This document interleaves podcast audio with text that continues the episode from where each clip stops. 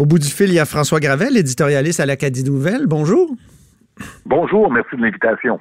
Vous avez euh, publié un intéressant éditorial euh, dans votre journal euh, cette semaine, vendredi dernier en fait, qui s'intitulait Enfin, le Nouveau-Brunswick se tourne vers le Québec. Expliquez-moi pourquoi enfin. Eh bien, d'abord, c'est important de, rappeler le contexte. il, y a, eu une entente qui a été signée euh, la semaine dernière entre Énergie Nouveau-Brunswick et Hydro-Québec. C'est une entente d'exportation euh, d'électricité, d'énergie euh, d'un total de 47 TWh du Québec vers le Nouveau-Brunswick pendant une durée de 20 ans.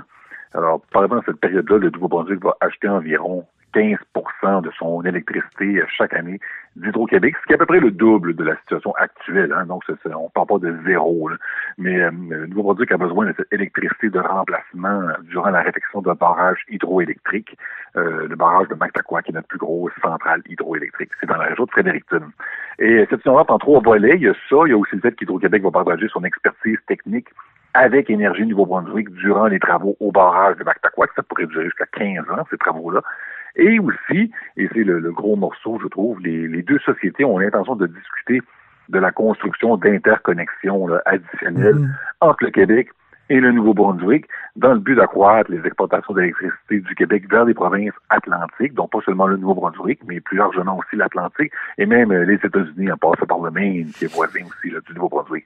donc c'est une entente importante, mais c'est aussi peut-être le début d'une nouvelle ère de collaboration énergétique entre le Québec et les provinces de l'Atlantique. En tout cas, c'est mieux qu'il y a dix ans. Quand le Québec avait, Hydro-Québec avait voulu acheter Énergie Nouveau-Brunswick, euh, et ça avait fait tout un boucan euh, au Nouveau-Brunswick. Euh, même le premier ministre de l'époque en avait souffert politiquement. Il en avait perdu sa job, si je ne m'abuse. Oui, oui. Donc, pourquoi à l'époque une réticence aussi grande, puis aujourd'hui une certaine ouverture? Même, vous le soulignez dans votre éditorial, qu'il y a un an seulement, l'actuel premier ministre Higgs avait dit on achète de l'énergie du Québec seulement si et seulement si le Québec accepte d'avoir euh, un pipeline sur son territoire pour acheminer du pétrole à raffiner au Nouveau-Brunswick. Or, il semble avoir renoncé à cette condition-là. Donc, pourquoi euh, une si grande résistance il y a dix ans, puis aujourd'hui, euh, un changement de donne complet? C'est un virage important, vous avez raison de le souligner. Il y a dix ans, c'est vraiment un sentiment, je crois, anti-Québec hein, qui avait fait échouer la vente. Euh, L'Académie Nouvelle, moi-même en éditorial, on avait appuyé cette vente-là plusieurs reprises en éditorial. C'était une excellente entente, autant, je crois, pour le Nouveau-Brunswick que pour le Québec. Et je crois encore aujourd'hui que si Énergie Nouveau-Brunswick avait été vendue à une entreprise ou à une société d'État de la Nouvelle-Écosse, de l'Ontario ou des États-Unis, la vente aurait été conclue. Et euh, il y a eu ça et le fait que le gouvernement libéral de l'époque, qui était dirigé par le premier ministre euh, Sean Graham, gouvernait avec beaucoup d'amateurisme, il n'avait pas la crédibilité peut-être pour mener un tel projet à terme. Alors si on, avance de 10 ans, euh, le, virage est quand même important. Présentement, le premier ministre, c'est un progressiste conservateur. Il s'appelle Blaine Higgs.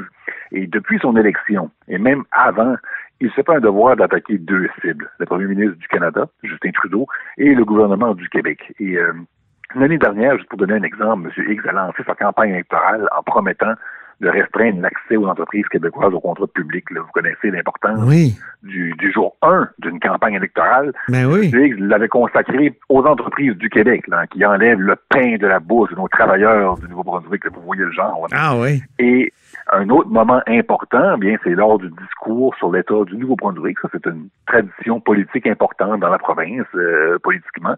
Chaque année, le premier ministre livre un discours sur l'état de la province. Ça a lieu d'habitude à ce temps-ci de l'année. Son deuxième discours va avoir lieu bientôt, je crois.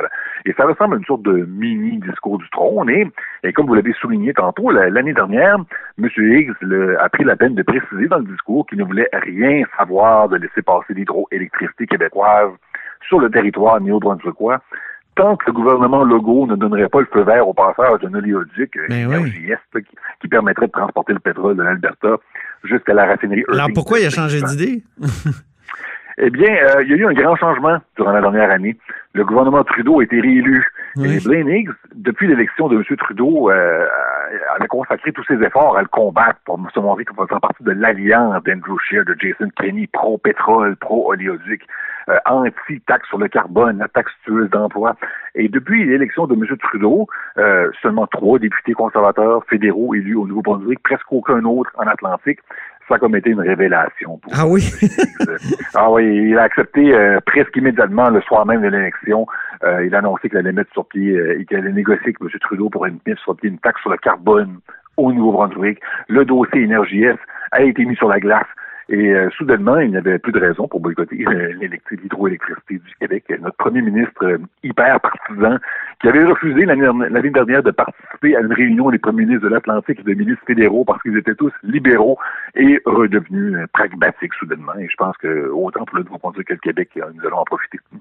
Est-ce qu'on peut dire qu'il a fait preuve de francophobie et de québécophobie dans le passé? Oui, euh, la question se pose, effectivement. Euh, je ne sais pas à quel point que c'est francophobie ou c'est tout simplement euh, idéologique, c'est-à-dire sa, sa, volonté de se joindre à tout prix à cet acte-là de Doug Ford, de Jason Kenney, d'Andrew Scheer, de Scott Moe en Saskatchewan. Mais il y a une méfiance. Clairement, il y a, au sein de ce gouvernement, il y a une grande méfiance qui existait, en tout cas à l'endroit du Québec. Aussi, il faut dire que le gouvernement Higgs est minoritaire. Il gouverne avec l'aide d'un à parti, la People's Alliance, l'alliance des gens. Mhm. ça, c'est une formation de droite qui est dans la francophobie, qui est anti-francophone, anti-bilinguisme, anti-droit linguistique, anti-Québec. Ça peut vous donner une idée, ce parti-là est né en réaction à l'avant-traité d'énergie Nouveau-Brunswick à Hydro-Québec en 2010. Alors, euh, c'est ce parti-là qui permet présentement au gouvernement X de se ah maintenir au pouvoir. Est-ce qu'ils vont continuer de, le, de soutenir avec euh, l'entente qui a été signée la semaine passée avec le Québec?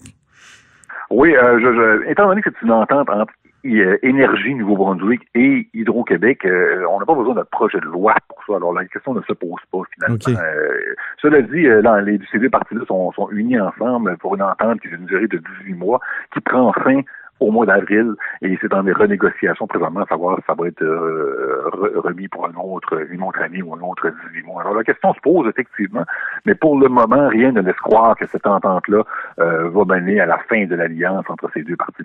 Comment François Legault est perçu euh, là-bas? Actuellement? Ben, c'est un changement important là aussi. la, réunion est à Saint John's à oui. et et c'est une nouvelle preuve, je crois, à quel point le ton a changé. Euh, le fait que M. Legault ait été invité à participer à la rencontre. Il y avait aussi la vice-première ministre euh, Christia Freeland euh, qui, qui, était aussi de la partie. Et M. Legault était là pour parler justement d'énergie, et plus particulièrement d'énergie propre. Il était là à l'invitation des premiers ministres qui voulaient lui parler, qui voulaient l'entendre. M. Legault était là pour vendre sa salade, pour vendre la salade du Québec, mais surtout, il avait devant lui des consommateurs qui étaient intéressés à l'entendre, qui étaient intéressés à son produit. Euh, on va quand même attendre avant d'annoncer le début du, du nouvel ère. Bien des choses mhm. peuvent changer. Euh, ça ne serait pas la première fois qu'il y aurait des pop de Discord qui se créeraient, mais le fait pour revenir spécifiquement au Nouveau-Brunswick, le premier ministre X a cessé de faire de, une lubie du dossier de Énergie qui, qui est un dossier qui est bon orienté. Le, le, dossier ben ne progresse pas présentement. Il n'y avait aucune raison d'insister autant là-dessus, sauf pour des raisons politiques, partisanes et idéologiques. Et maintenant que cette pomme-là a été mise de côté, soudainement, on voit que le Nouveau-Brunswick semble plus ouvert à, discuter avec son voisin québécois et c'est très bon euh, pour, pour les deux provinces. Merci beaucoup, François Gravel, euh, éditorialiste à l'Acadie Nouvelle.